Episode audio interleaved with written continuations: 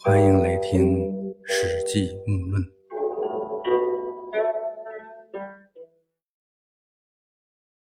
说刘邦在陈平来投奔的当天，就任命他为都尉，让他做参圣，主管护军，就是护军都尉。这些将领们呢都不愿意了，吵嚷起来啊！他们说楚军的一个逃兵过来，寸功未见，也不知道有啥能耐，就当了都尉，还来管我们这些老同志，这合适吗？啊！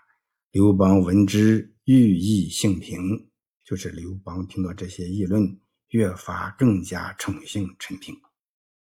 于是带着陈平向东进军，讨伐项羽。大军到了彭城，刘邦呢被项羽打败。刘邦呢领兵往回走，一路上呢收拢逃散的士兵，到了荥阳。他任命陈平为副将，隶属于韩王信，驻扎在广武。啊，这广武呢就是在荥阳东北的广武山上啊，就东西二城隔涧相对。这项羽和刘邦呢，东西各占一城，相互对峙。这时候呢，周勃和灌婴等都诋毁陈平，说：“陈平虽然是个美男子，但他只不过像帽子上做装饰的美玉而已，他的内里未必有真本事。我们听说陈平在家的时候和嫂嫂私通，啊，侍卫不容，王归楚；归楚不忠，又王归汉。”啊，在魏王那里做事，他不能容身，逃亡出来归附项羽，归附项羽吧，对人家又不忠诚，这才逃来归降我们汉军。现在大王如此器重，抬举他做官，让他来监管护军。我们听说陈平他接受将领们的钱财，啊，给他钱多的就得好处，给他钱少的就得坏处。他陈平是一个反复无常的作乱奸臣，希望大王明察此人。啊，这就是有了更大的杂音了，连周勃和灌婴这些重臣都出来说陈平的坏话，而且这些话呢还都有凭有据。除了道嫂之事空口一说，哎，这也是自古以来诋毁对手既不需要证实又无从证实又很有杀伤力的武器。啊，除了这一件，其他的都不是瞎说乱讲。啊，像陈平这种有争议、有杂音的人，现在来说呀，就是一般的领导是绝不敢用的。啊，特别是那些不想做事的，哎，做事呢又怕惹事的，不想做事更不想惹事的，凡此种种，对这类人肯定是避之不及。哎，都怕惹祸上身，多一事不如少一事。凭啥要用这样的人呢？就算是在当时。还人才再不够，再急功近利，领导呢也不愿意用这种人，最起码不服众啊，大家都不同意、不支持。刘邦疑之，招让魏无知，啊，让呢就是责备、谴责，啊，刘邦呢拿不准这事儿，对陈平呢表示怀疑，这个招来魏无知责备他，啊，那就是魏无知你咋搞的了啊？陈平这样的人。都啥人呢？到嫂不说，又是和魏舅不容，又是对项羽不忠，到我这儿还收钱纳贿，这样的人，那你怎么能向我推荐呢？啊？魏无知说：“我推荐陈平给你所说的是他有才能，陛下您所问的是他的品行啊。现在有尾生、孝乙那样的品行，但无异于胜败的人多了，陛下哪有那闲工夫启用那样的人呢？”啊，这尾生和孝乙，这是庄子中的人物。尾生呢，他守信守时，和女朋友在桥下约会，哎，结果呢，姑娘没到，啊洪水先到了。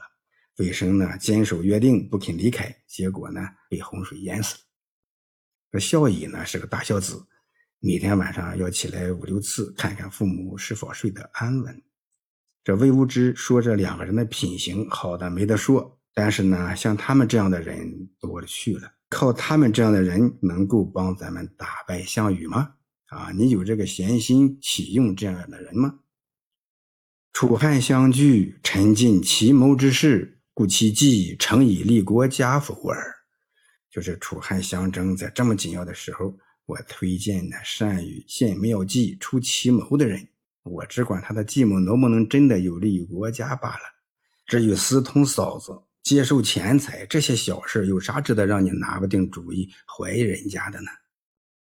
这番话是非常功利的人才观啊！把才能和品德撕开来，德行再好，你啥也干不了，你重用他们干啥？啊，只要能有利于战胜对手、实现目的，有点小毛病，那又算啥？啊，这样值得你犹犹豫豫、怀疑人家、拿不定主意？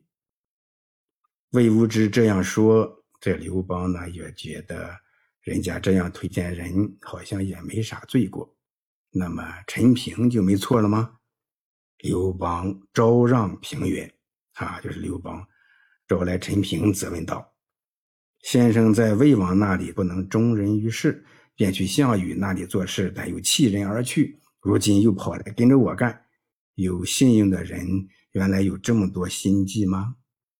陈平说：“我在魏王那里做事为救他不能采用我的建议，所以我离开他到项王那里做事这项羽呢，不能信任别人，他所信任宠爱的不是那些项氏宗族，就是老婆家里的兄弟。即使是有奇才的人，也不能被重用，所以我才离开项羽。我听说大王您善于用人，所以才来归附大王。臣裸身来。”不受金，无以为资啊！就是我空身而来，啥也没有啊！不接受钱财，便没有做事的资本。嗨，他要是深藏巨资，早让人家在黄河谋财害命了。除了一把剑，身无分文，没钱我啥也干不成。成臣计划有可裁者，大王用之。就是如果我的计策谋划呢，确实值得你采用，大王你就用；假如没有值得采用的，哎，我收的那些钱财还都在，请允许我封起来送回官府。您准许我请辞回家。这陈平说的这些话，就是他先后两次跳槽和收钱纳贿的理由。啊，收钱呢，是因为我需要做事儿，我没钱做不成。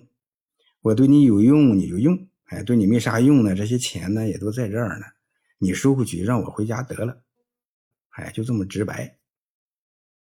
听魏无知和陈平这些话，你是不是对收钱纳贿有了另一种认识呢？港中大盲农诗人北岛啊，有诗句说：“卑鄙是卑鄙者的通行证，高尚是高尚者的墓志铭。”哎，自古以来，卑鄙之人，卑鄙就是人家自带的通行证。做好事可能不需要理由，做坏事儿。